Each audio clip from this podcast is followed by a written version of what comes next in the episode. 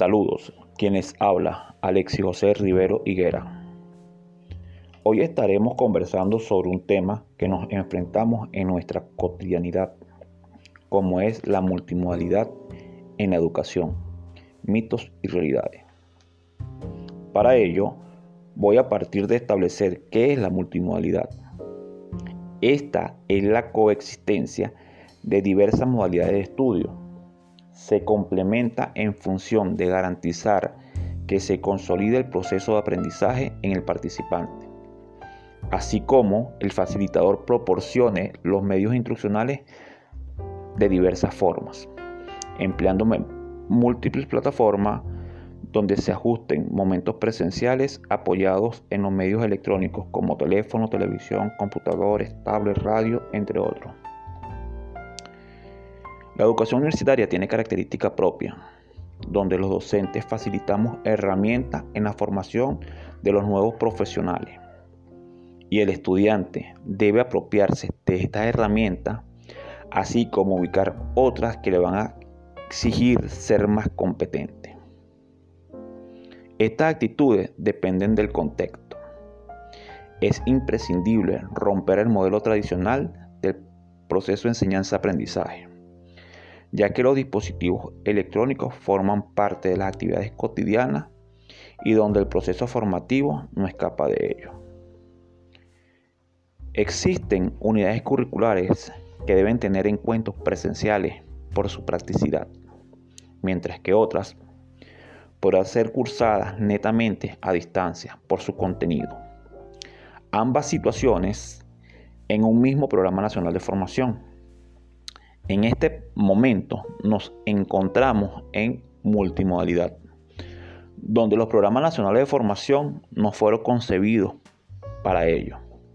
Sin embargo, la pandemia del COVID-19 nos forzó a pensar, así como a buscar estrategias para facilitar los contenidos por medio de redes sociales, aulas virtuales, entre otros. No obstante, en otras unidades curriculares no se pudo en este sentido, tuvimos que tener encuentros presenciales en la semana de flexibilización en diversos sitios dentro y fuera de la universidad. Pensar en una educación post pandemia es pensar en una formación universitaria multimodal. Entre los aspectos que impactan, resaltan el económico, la matrícula, entre otras características.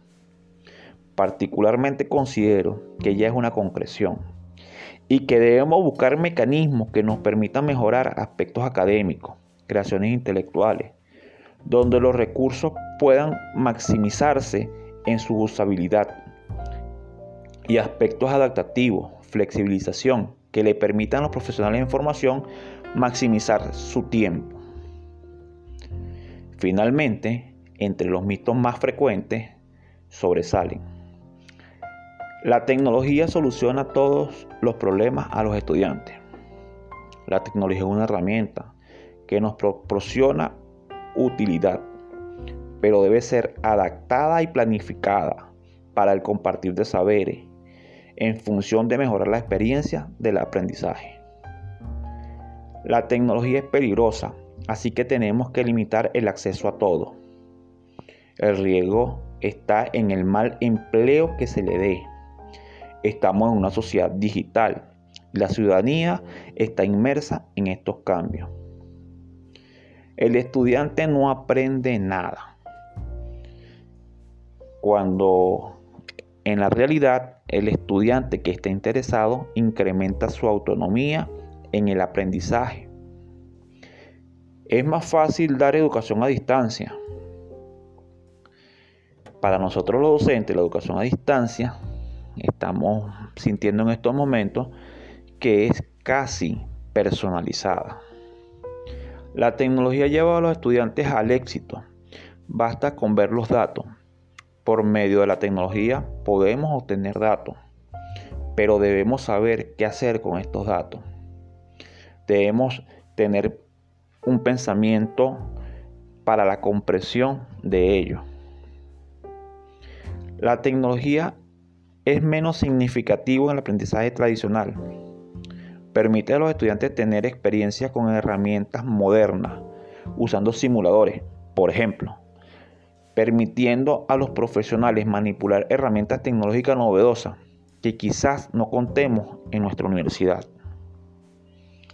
Es hora de hacer una parada temporal. Muchas gracias.